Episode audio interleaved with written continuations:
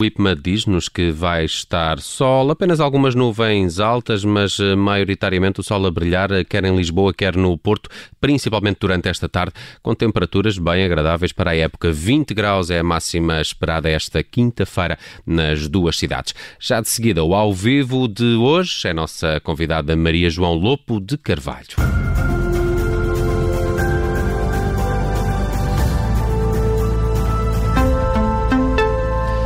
Maria João Lopo de Carvalho, muito bom dia, bem-vinda à Rádio bom, Observador.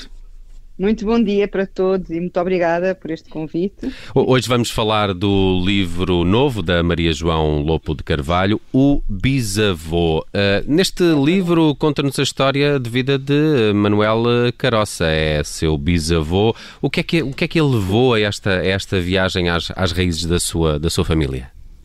Precisamente por isso por, por ir às raízes da minha família e porque achei que uma boa história não deve ou não pode morrer inédita. E achei mesmo que esta história do meu bisavô e da sociedade onde ele viveu, que isso é muito importante, isto não se restringe a uma história de um homem só, é um homem inserido em todos os acontecimentos contemporâneos dele, não é? Dos 70 anos que ele viveu. E, e contei, resolvi fixar esta história em papel para que um dia os nossos descendentes possam saber como isto tudo começou, qual é que é o ADN da nossa família, no fundo. Uh, portanto, a verdade é que eu sei que são precisas quatro gerações para esquecer uma pessoa, e eu estou na quarta geração, se não for eu a fixá-la, Era uma obrigação moral. Era, era, uma obrigação era. moral. Mas achou, entretanto, que esta história uh, tinha interesse para quem não é da família, não é? Porque claro, o avô é o elo de ligação, o bisavô, não é? É o elo de ligação de uma família. O que é que este homem tinha uh, que merecesse uh, ser contado para, para as outras pessoas? Viveu numa época muito, muito, muito importante mesmo. Uh, uma época em que passámos da monarquia à república, uma época em que atravessámos, portanto, essa viragem do século, atravessámos a Primeira Grande Guerra, atravessámos a Guerra Civil Espanhola e acabou a vida dele no, na Segunda Grande Guerra. E no meio disto tudo, ainda tivemos o surto, não só de tuberculose, que era mais ou menos comum nessa época, mas da pneumónica. E o que foi interessante foi que eu, em, por volta de 2019, estive mais ou menos um ano inteiro a estudar a pneumónica, as formas de contágio e como é que as pessoas viviram aquilo e estava amedrontada, tinha pesadelos com aquela história. Mal sabia o que aí vinha, não é? Mal sabia que em 2019, e aliás também eh, na, na, altura, não sei se se lembram que se falou bastante da vacina da BCG, uhum. que protegia as pessoas de se infectarem com Covid. Ora, foi precisamente o meu avô que trouxe a BCG para cá. Portanto, e que foi o maior impulsionador da vacina. Portanto, tudo isto, não só eram histórias que nós ouvíamos em pequenas, como uh, atravessa quase metade do livro, a história da pneumónica e da tuberculose, por isso veja hum. como é que as coisas são.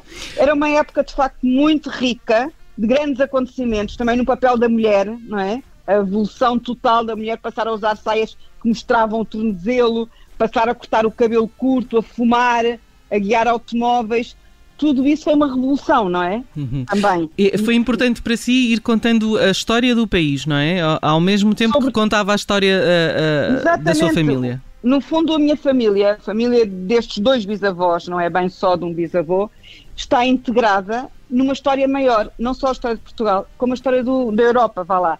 E as pessoas com quem eles cruzavam e que eram amigos da cidade da Guarda, porque tudo isto começou na cidade da Guarda, são pessoas que todos nós conhecemos. O Afonso Costa, o Egas Meniz, o Augusto Gil, o Alfredo da Silva, depois numa fase posterior, e depois aqui em Lisboa o Burné, o Ramírez, Tomás Melbreiner, etc. Já para não falar da Beatriz Ângelo, foi a primeira mulher que votou, como nós sabemos, e que era contemporânea das minhas bisavós e amiga delas.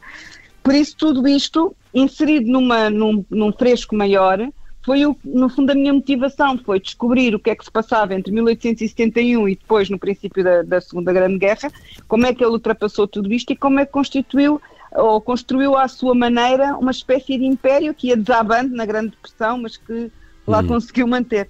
Uh, Há muitas coisas. Uh, Lobo de Carvalho, como é que conseguiu depois tanto material de pesquisa, além, de, obviamente, das fontes tradicionais, que são públicas e documentos oficiais?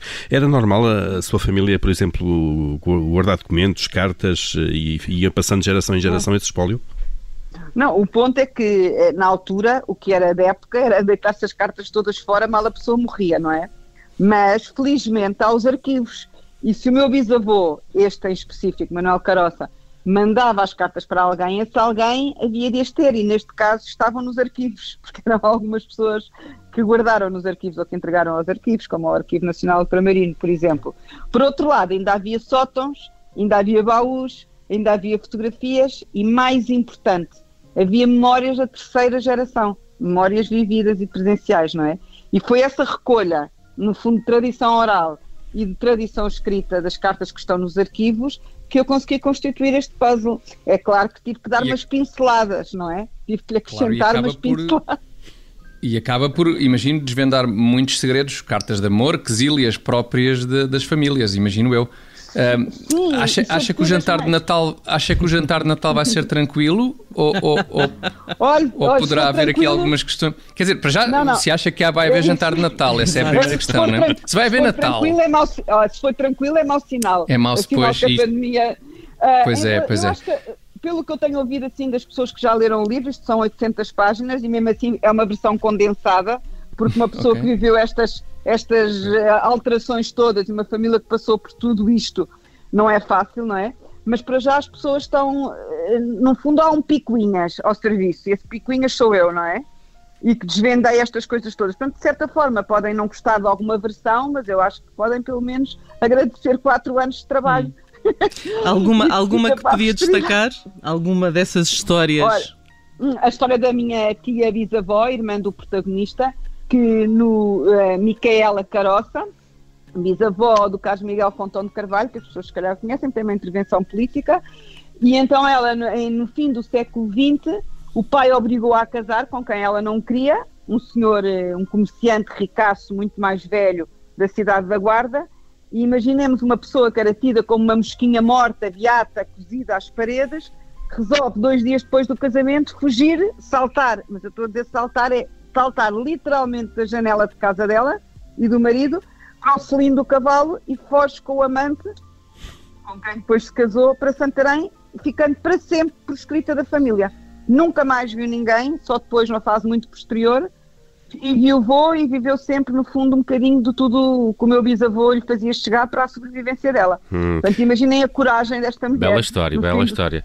É uma história camiliana mesmo. Mesmo. E... O Bisavô é o novo livro da Maria João Lopo de Carvalho. Nosso destaque hoje no Ao Vivo das Manhãs 360. Maria João, muito obrigado por ter passado pela muito Rádio Observador. Eu. E bom Boa resto de dia. para todos e obrigada para todos. E saúde, saúde é o que precisamos. Obrigado. Muito obrigada.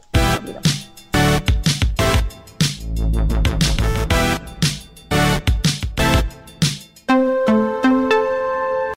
Obrigada por ter ouvido este podcast. Se gostou, pode subscrevê-lo, pode partilhá-lo e também pode ouvir a Rádio Observador online em 98.7 em Lisboa e em 98.4 no Porto.